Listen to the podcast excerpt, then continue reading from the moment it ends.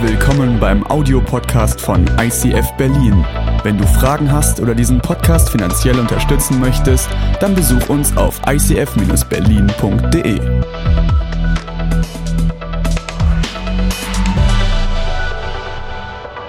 Das ist für mich der entscheidende Satz am Ende dieser Vision. Möge Gott diesen Traum durch uns alle verwirklichen. Weil so eine Vision ist nicht etwas, was du auf dem Blatt Papier ausdruckst und zusammenformulierst, am besten noch gut formuliert und fundiert mit Bibelstellen, sondern diese Vision ist etwas, was sich im Laufe der Zeit ergibt, was eine Summe ist von gelebten Leidenschaften von Menschen, wenn die sich zusammentun und sagen, daran glaube ich, dafür stehe ich auf. Nicht jeder für alles, sondern jeder wird an einem Punkt sagen, das ist genau mein Ding. Das ist es, worauf ich hinziele. Und aus dem Grund möchten wir uns diesen Monat mit dieser Vision beschäftigen und möchten diesen Satz, dass wir eine Kirche sein wollen, in der Jesus Christus im Zentrum steht, in der Jesus eine Leidenschaft in uns auslöst, wir furchtlos werden wollen, wir die Gesellschaft positiv prägen möchten, möchten wir durch diese vier Themen durchgehen. Und ich möchte heute damit anfangen, über das Thema zu sprechen. Was heißt es denn eigentlich für eine Kirche wie ICF Berlin, so leidenschaftlich zu leben, wie Jesus es gemacht hat? Was heißt es, so bunt, farbenfroh und genauso leidenschaftlich zu leben? Mir hat die Woche bei der Vorbereitung im Büro jemand gesagt, sagte, deine Leidenschaft erkennt man und wenn man sie nicht erkennt, dann lebst du sie nicht. Und es hat mich herausgefordert, weil ich dachte so, ja, was ist denn meine Leidenschaft? Weißt du auf Anhieb, was deine Leidenschaft ist? Weißt du im Moment, könntest du sofort sagen, das ist meine Leidenschaft? Und mich hat dieser Satz getroffen, wenn man sie nicht erkennt, dann lebst du sie nicht. Und dann habe ich drüber nachgedacht und nachgedacht und nachgedacht, woran erkennt man denn eine Leidenschaft? Und dann ist mir ein Satz eingefallen. Und wenn du dir diesen Satz beantworten kannst, dann kommst du deiner Leidenschaft näher. Wenn dir mal jemand sagt, boah, du übertreibst es mal wieder.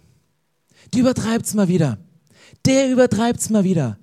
Boah, wie der beim Worship gesungen hat. So, uah, möglichst, da hat es mal wieder ein bisschen übertrieben. Und ich habe gedacht, genau das stimmt. Ich war recht jung und habe ähm, eine Leidenschaft gehabt und das war Radsport. Und ich habe das so übertrieben, bis meine Eltern irgendwann einen Riegel vorgeschoben haben, weil ich war eigentlich nicht so scharf auf den Sport, ich war eigentlich nur scharf auf das gratis Fahrrad, was ich von dem Verein bekommen habe, so ein kleines 24er Rennrad. Und dann hatten wir viermal die Woche Wettkampf. Wir hatten Samstag Vorbereitung auf den Wettkampf und Sonntag Wettkampf. Wenn ihr euch gefragt habt, woher diese strammen Waden kommen, das ist, kommt alles von da. Ich bin geradelt und getreten und das war so eine Leidenschaft, bis meine Eltern irgendwann gesagt haben, hey, sonntags, no, Kirche, Leidenschaft, neu, mach das. Aber das war so ein Punkt, wo Leute zu mir gekommen sind und sagen, hey, übertreib's nicht, das ist zu viel. Und wenn immer jemand zu dir gesagt hat, hey, übertreib's mal nicht, ist ein bisschen zu viel, geh mal nicht so aus dir raus, das ist der Punkt, der dich zu deiner Leidenschaft führt, der dich an den Punkt führt, wo du sagen kannst, hey, das ist es. Und Leidenschaften, ich möchte ganz offen zu diesem Thema reden, weil manchmal wird es auch missverstanden. Manchmal gibt es gleich so einen negativen Touch wegen des Übertreibens. Man wird dann so als Eiferer, als ADS-Kind, als du wirst dann gleich so abgestempelt. Aber ich glaube, dass Leidenschaft etwas Gutes ist, dass Leidenschaft etwas Gottgegebenes ist, was in dir drin angelegt wurde, mit dem göttlichen Ziel, das auszuleben. Und trotzdem kreiert Leidenschaft eine Spannung. Und ganz ehrlich, positiv wie negativ. Leidenschaft schafft immer eine Spannung. Ich habe euch drei kleine Beispiele aus der Bibel mitgebracht. Das erste ist, Leidenschaft ruft Spannung hervor bei David.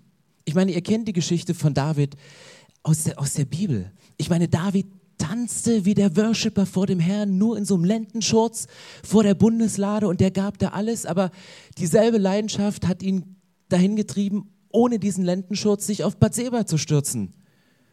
Und es war das Gleiche. Und, und ja, leidenschaftliche Menschen, die übertreiben es manchmal. Nicht, dass es gut wäre und es ist keine Legitimation dafür, aber merkt ihr die Spannung? Eine Leidenschaft kreiert immer eine Spannung. Du gehst an deine Grenzen, du gehst über deine Grenzen und was am Sonntag noch wie Worship aussieht, das kann dich wohin treiben, wo du sagst, da will ich gar nicht hin.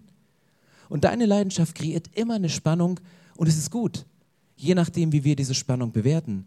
Ob positiv oder negativ, ob wir dem anderen was Böses unterstellen oder ob wir ihm helfen, die Leidenschaft zu fokussieren auf etwas Gutes, nämlich auf Gott.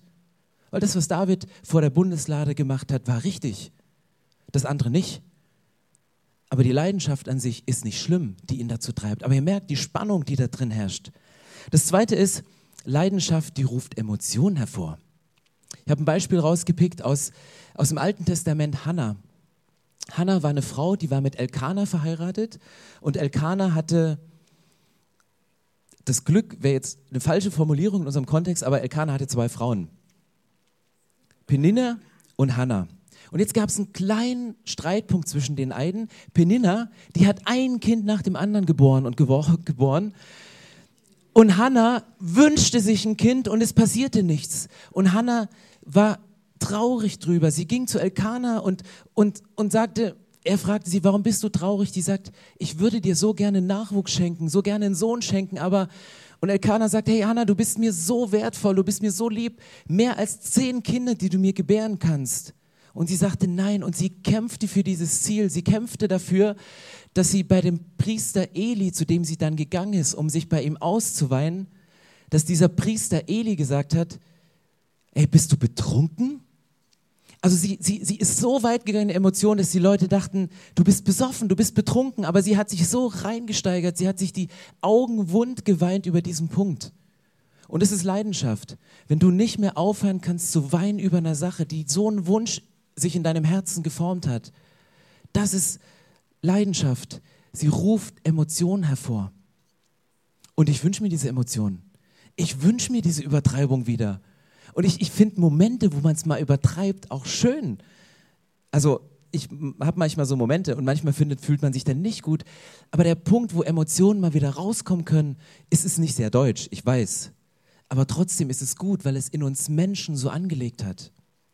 Und ich glaube, dass du, wenn du Emotionen lebst, die Spannung hervorrufen, Emotionen auslebst, äh, Leidenschaften auslebst, die Emotionen hervorrufen, dass uns das zu einem dritten Punkt führt, nämlich dass Leidenschaften Wunder hervorrufen. Ich meine, das beste Beispiel ist Petrus aus dem Neuen Testament. Klar hat er es übertrieben. Klar, sein Eifer, sein Enthusiasmus, das war das, was seine Jünger immer wieder in unangenehme Situationen gebracht hat. Der ist, hat oft über die Stränge geschlagen. Aber ganz unter uns, Petrus war auch der Einzige, der übers Wasser gelaufen ist. Der ist der Einzige, der losgelaufen ist und erst später feststellen musste, dass er untergeht. Aber er ist losgegangen. Und ich glaube, dass unsere Leidenschaften uns dahin treiben, Wunder zu erleben und dass Gott Leidenschaften nutzt, wenn wir Emotionen nicht zurückhalten, wenn wir den Spannungen nicht aus dem Weg gehen, dass Gott dadurch diese Leidenschaften nutzen möchte, um Wunder vorzubereiten, um Wunder zu kreieren. Wünscht ihr euch Wunder für diese Kirche? Wünschst du dir ein Wunder für dein Leben? Dann raus mit den Emotionen. Dann, dann spann, ich, ich habe nichts gegen Spannung. Manchmal in, in, der Ehe nicht immer gut. Also ich verliere immer. Äh, von daher ähm, grundsätzlich gut. Aber wenn wir an diese Wunder ran wollen, dann lass uns diese ersten Schritte gehen. Und deswegen meine Frage an dich. Hast du eine Leidenschaft? Kannst du sie benennen? Oder wo war der Punkt, wo du deine Leidenschaft verloren hast? Wo hast du deine Leidenschaft verloren? Wann hast du deine Leidenschaft verloren? Leidenschaft für die Beziehung, in der du drin steckst, für die Familie. Vielleicht sind dir deine eigenen Kinder gleichgültig geworden. Oder du hast deine Eltern schon ewig lang nicht mehr angerufen oder besucht, weil sich eine Gleichgültigkeit eingeschlichen hat in deinem Leben. Wo ist dir die Leidenschaft für deine Kirche flöten gegangen? Jede Woche dasselbe. Immer dieselben Leute. Wo ist dir die Leidenschaft für deinen Job, für dein Studium verloren gegangen? Das sind Punkte, wo ich merke, da rührt sich in mir wieder etwas. Und ich habe vor einer Zeit, habe ich darüber nachgedacht, was, was nimmt mir eigentlich die Leidenschaft? Was löscht mich eigentlich ab? Und für mich gibt es ganz persönlich zwei Dinge, die so Leidenschaftskiller sind. Das eine ist extremer Druck, einen Erwartungsdruck. Wenn ich unter Erwartungsdruck stehe, dann das gilt bei mir die Leidenschaft. Wenn ich sonntags eine Predigt halte und ich weiß, das muss ich sagen, weil Nicole möchte das hören, das muss ich jetzt sagen, weil Tirza möchte das hören und das muss ich sagen, weil Christiane ist auch noch da. Wenn ich diesen Satz nicht bringe, wird Christiane nächste Woche die Kirche verlassen. Nee, keine Angst, deswegen nehme ich sie als Beispiel. Ähm, also merkt ihr, Herausforderungen sind gut und die führen dich auch manchmal zu deiner Leidenschaft, aber so ein Druck, wenn du irgendwie so under pressure bist und denkst so, oh, ich muss jetzt, das killt bei mir die Leidenschaft. Und aber auch genau auf der anderen Seite, was bei mir die Leidenschaft killt, ist, wenn ich leidenschaftlich irgendetwas sage und dann stoße ich auf so eine Gleichgültigkeit. So auf so, na, war ganz nett, gut gebrüllt. Ja. Aber eigentlich hast du schon mal besser gepredigt, ne? Also, so, und es ist so, kennst du das? Du machst irgendwas leidenschaftlich, du erzählst von den Aktien, die du gerade gekauft und verkauft hast und der andere, Aktien? Oder so, du machst was leidenschaftlich, bist völlig von überzeugt und der andere begegnet dir mit Gleichgültigkeit. Und das ist das, wo wir als Generation für bekannt sind.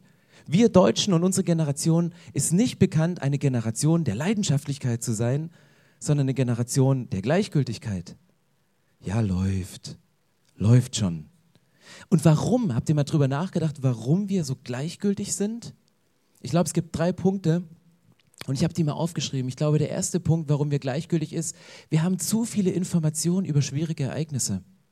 Ich meine, die Medien sind voll mit schwierigen Sachen, mit negativen Ereignissen und das kannst du gar nicht verarbeiten. Und deswegen sind wir oft so gleichgültig über Terroranschläge, über Hunger, über Sachen, die irgendwie passieren. Und das kickt uns gar nicht mehr, weil wenn wir es wegklicken, kommt morgen, ein neuer. Und das macht uns gleichgültig, weil es einfach zu viel ist.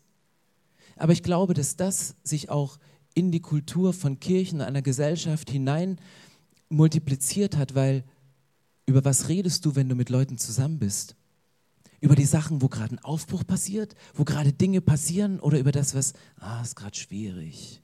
Einer Beziehung läuft schwierig und im Job und ach, hast du gehört, der in der Kirche mit dem und die ist jetzt mit dem zusammen, es geht ja gar nicht, weil die war vor mit dem zusammen und du bist auf einmal und, und, das, und du fühlst dich dann so, ja, ist ja egal. Neues Glück, hm, easy. Wir haben so viel Information und das macht uns gleichgültig. Und dann kommt der zweite Punkt dazu, wir fühlen uns hilflos, um einen Unterschied zu machen. Du stehst oft daneben und sagst, ja, was kann ich denn machen? Ich habe doch gar keine Chance, hier etwas zu machen. Und ja, du kannst nicht die ganze Welt verändern, aber du kannst die ganze Welt einer Person verändern. Und such dir diese eine Person, nimm dir diese eine Person und fang an, mit ihr ihre Welt zu verändern. Und ich sage dir, du kannst einen Unterschied machen. Du kannst mit deiner Leidenschaft, mit deinem Feuer, mit dem, was du hast, die Welt dieser Person verändern. Und der andere Punkt ist, wir sind gesegnet mit allem, was wir brauchen. Du sagst vielleicht, passt irgendwie nicht so rein, weil es ist ja was Positives, oder? Also ich meine, gesegnet zu sein, wir können schon dankbar sein, aber das hat auf der anderen Seite auch einen Haken, weil ich meine, wir haben alles und du kannst dir innerhalb von wenigen Sekunden kannst du dir eine Pizza und ein paar Schuhe bestellen. Und mit Prime Now ist es auch innerhalb von zwei Stunden da in passender Größe, die Pizza. Easy, das geht. Also unser größtes Problem ist, wenn wir kein WLAN haben oder wenn wir einen Film gucken wollen und dieses blöde Internet lädt nicht und dieses kleine Rädchen dreht und dieser Film stockt. Da kannst du ausrasten, oder? So richtig. Geht gar nicht. Und es führt uns manchmal in so eine nicht nur Gleichgültigkeit, sondern in so eine Bequemlichkeit rein, die in unserer Generation liegt, die so sehr ich-bezogen ist. Und wir wünschen uns eine Familie, in der sich alles um mich dreht. Wir wünschen uns eine Kirche, in der sich alles um mich dreht. Wir wünschen uns einen Gott, bei dem sich alles um mich dreht. Und manchmal denke ich, unsere Leidenschaft für Gott wurde ersetzt durch unseren Anspruch an Gott. Unsere Leidenschaft für Gott, die wurde ersetzt durch unseren Anspruch an Gott, weil wir sagen, Gott, das brauche ich noch, das brauche ich noch, das brauche ich noch. Weil wir aus so einer Gesellschaft kommen, aus einer Kultur kommen, wo es viel um uns geht. Und ich glaube, wenn es um deine Leidenschaft geht, wenn du deine Leidenschaft wieder erwecken willst, dann fang mal an, das zu drehen und setz dich mal wieder leidenschaftlich für einen anderen Menschen ein, für deine Kirche. Setz dich mal wieder leidenschaftlich für Gott ein. Gott hat alles für dich gemacht, keine Frage. Gott, es gab einen Punkt im Leben von, von, von Jesus, da drehte sich alles nur um dich, nämlich als er ans Kreuz gegangen ist. Aber ich denke, dass es diesen Punkt gibt, wenn du wieder in eine Leidenschaft gehen willst, dann fang mal an, den Blick von dir wegzuwerfen und den Anspruch, den du an Gott hast, was er alles für dich machen soll, mal ein bisschen umzudrehen, sagen, ja Gott, gibt es vielleicht eine Sache, für die ich mal für dich eintreten kann und wo ich mal für dich leben kann, wo ich mal für dich all in gehen kann? Und in unserer Vision stand dieser Satz nicht so, ja, wir machen mal so einen Leidenschaftstest am Sonntag in der Kirche, sondern diese Vision ist ganz bewusst formuliert, er, Jesus, entfacht in uns als Kirche eine Leidenschaft. Und was heißt das jetzt konkret? Was heißt das, dass Jesus eine Leidenschaft in dir und mir, in dir und mir, in euch und mir entfacht? Was heißt das konkret? Und ich dachte, ich muss ins Leben von Jesus reingucken. Weil nicht jede Leidenschaft ist so, yippie, ich lebe das jetzt. Wenn du leidenschaftlich gerne Bücher liest, dann schlägst du auch nicht jede Seite um so, yippie, neues Kapitel. Yippie, neuer Vers. Da drückt sich die Leidenschaft schon ein bisschen deutscher aus. Und wenn du heute nicht sagen kannst, was deine Leidenschaft ist, ich glaube dir, dass dir die Facetten von Leidenschaft, die ich aus dem Leben von Jesus rausgezogen habe, dass die dir helfen können, deiner Leidenschaft auf die Spur zu kommen. Der erste Punkt ist Zorn. Jetzt denkst du, ja, klingt jetzt auch nicht so nach Leidenschaft, klingt ein bisschen nach meinem Papa.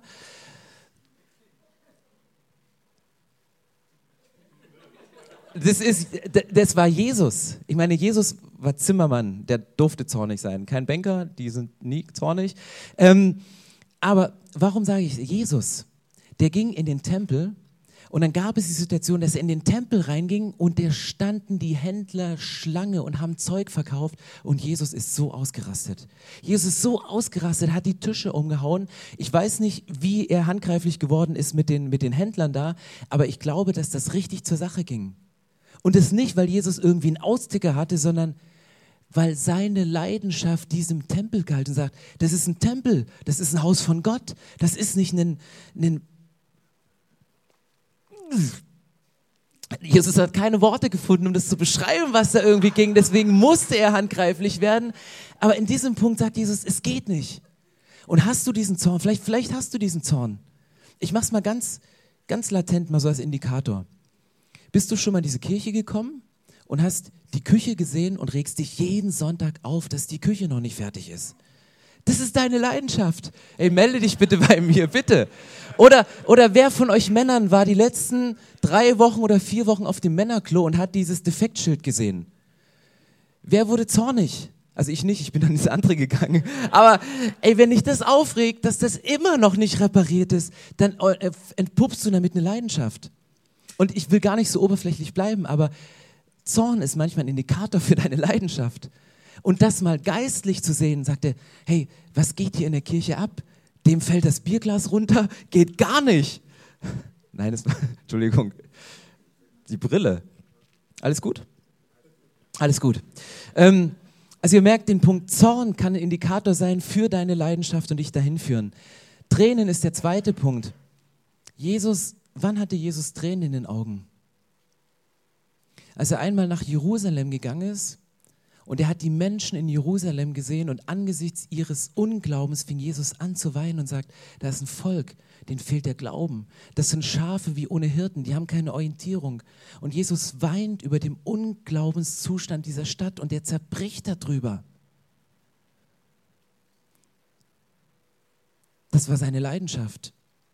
Menschen waren die Leidenschaft von Jesus, nicht Organisation, nicht Kirchengebäude, sondern die Menschen. Und er weint über sie und sagte, wenn sie glauben würden, wie würde ihr Leben dann aussehen?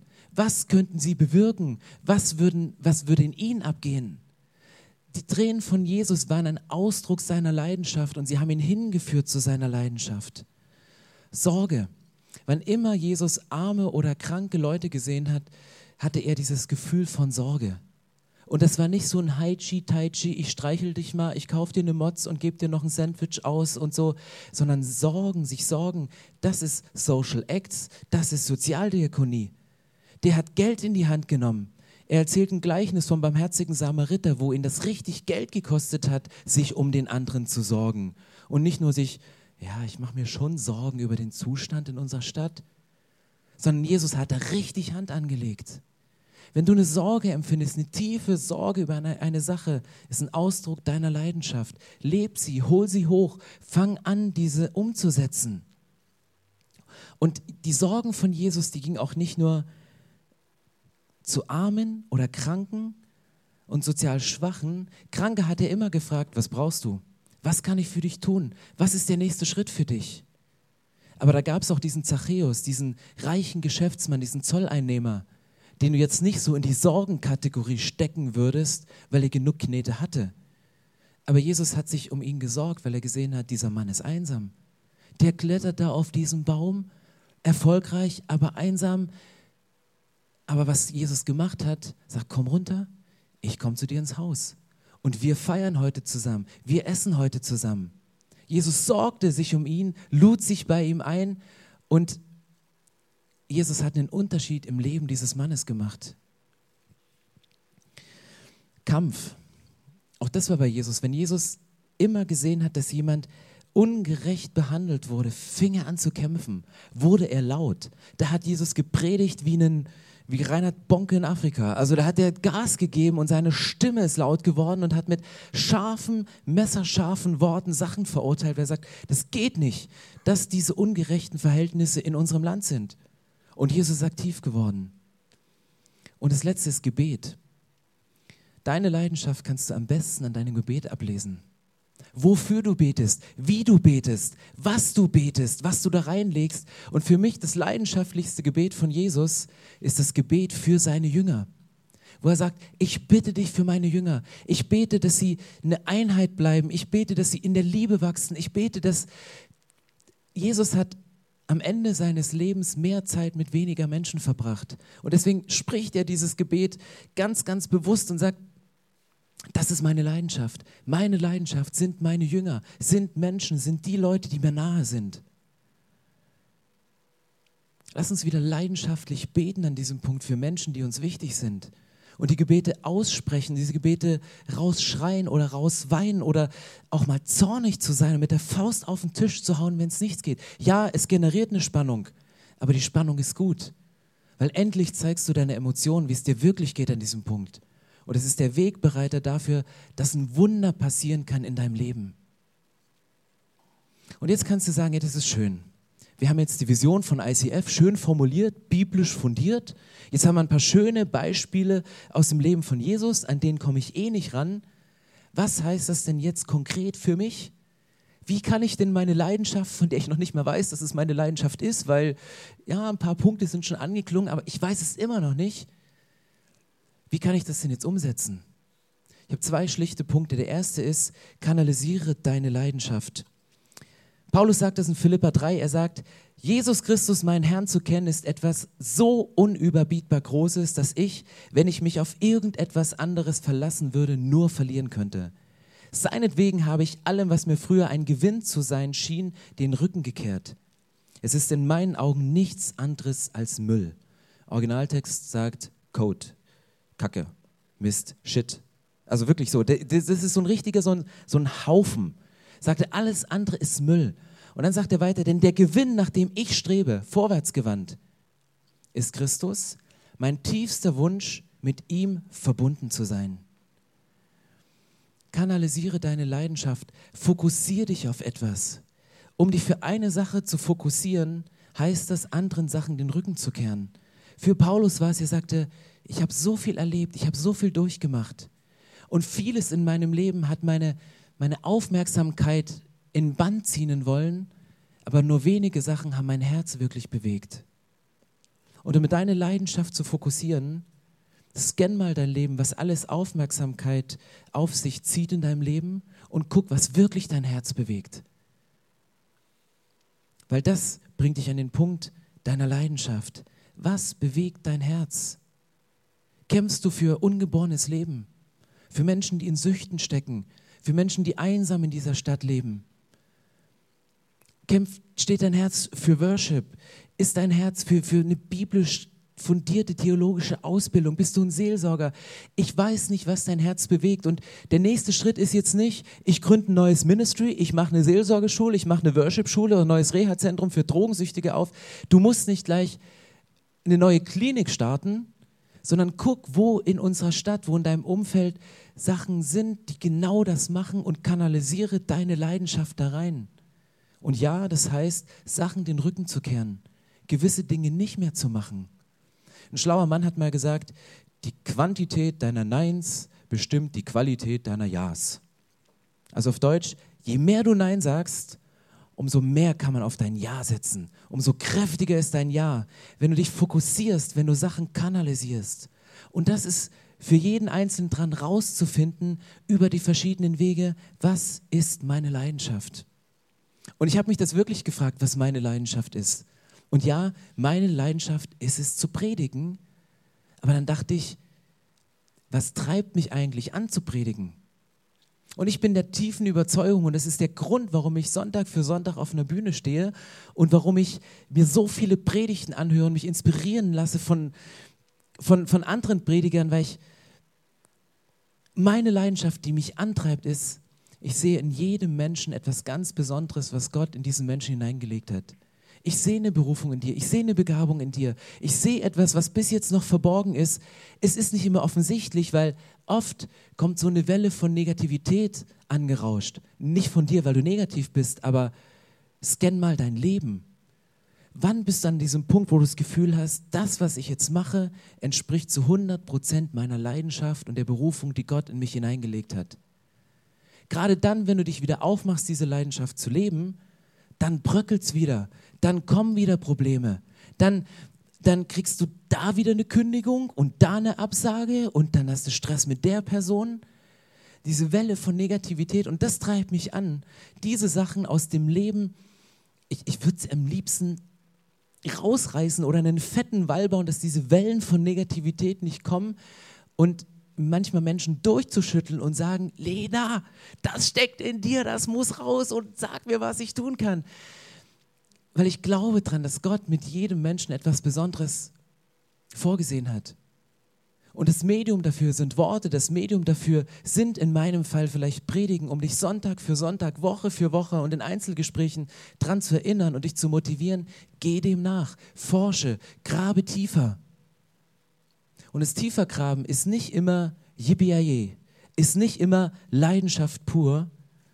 Und deswegen kommt jetzt mein zweiter Punkt, mit dem ich die Predigt aufhöre und du sagst, es ist untypisch für ICF, weil eigentlich hören wir ja immer positiv motivierend auf. Kriege ich noch hin, aber der Punkt heißt, umarme, was weh tut. Umarme das, was weh tut. Weil dem gehen wir aufgrund von Bequemlichkeit, aufgrund von Gleichgültigkeit oft aus dem Weg. Aber ich wünsche mir so sehr, für mein Leben, für uns als Kirche, dass wir die Sachen, die wehtun, in den Arm nehmen und sagen, komm, da kümmere ich mich drum. Den einsamen Zachäus, der nicht auf dem Baum sitzt, sondern im vierten Geschoss in seiner teuren Eigentumswohnung sitzt, den in den Arm zu nehmen. Weil ihm tut es die ganze Zeit weh, weil er alleine ist.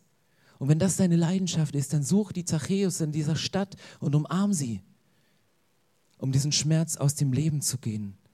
Und es ist so einfach, nichts zu tun, weil es kostet mich Zeit, es kostet mich Geld, es könnte mich eine Umstellung von meinem Zeitplan kosten. Ich muss so viel mehr investieren, aber ich weine mich lieber in den Schlaf für einen Sinn, anstatt gar keinen Sinn im Leben zu haben.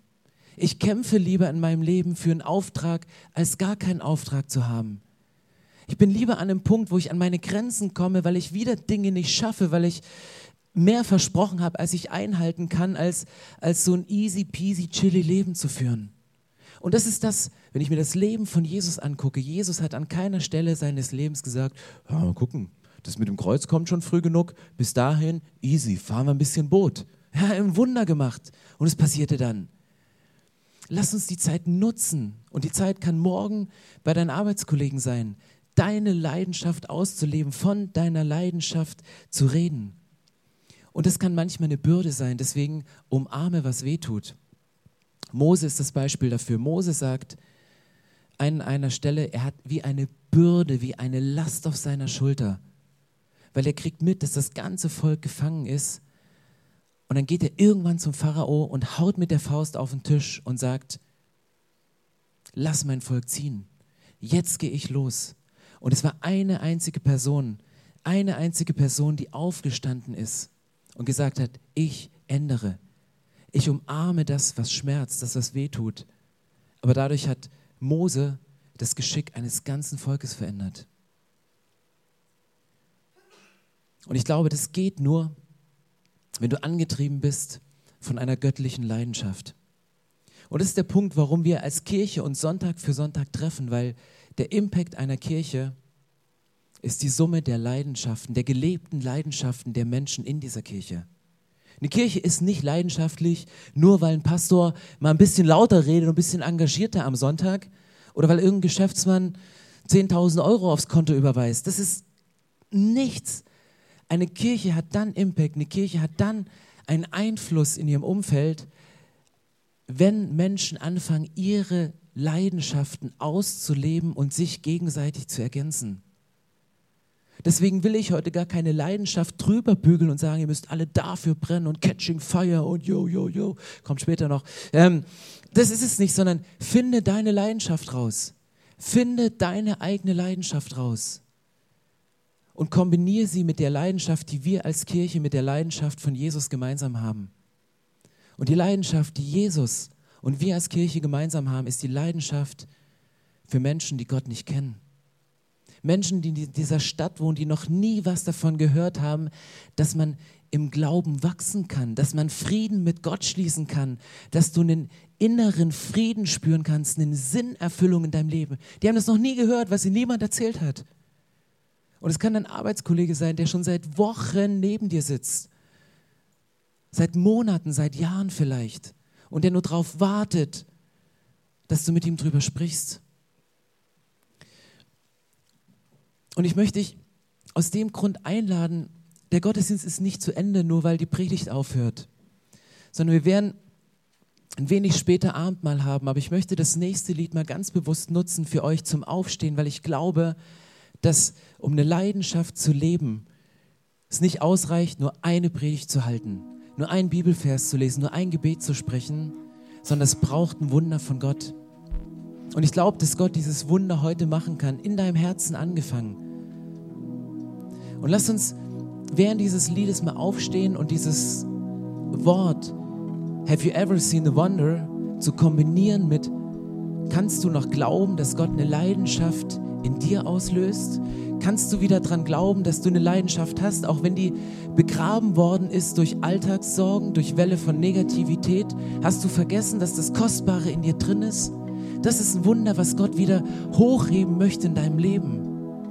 Und nach dem Lied möchte ich gerne nochmal dafür beten, weil ich glaube, dass das ein geistlicher Prozess ist. Und wir möchten das kombinieren mit der Kraft des Abendmahls, weil ich glaube, das, was, über das wir heute Abend sprechen, eine Leidenschaft, die von Jesus kommt, dafür braucht es die Kraft des Gekreuzigten, um sie in die wieder freizusetzen. Und es braucht ein Wunder in deinem Leben, dass diese Leidenschaft wieder alive wird und zum Leben erweckt wird.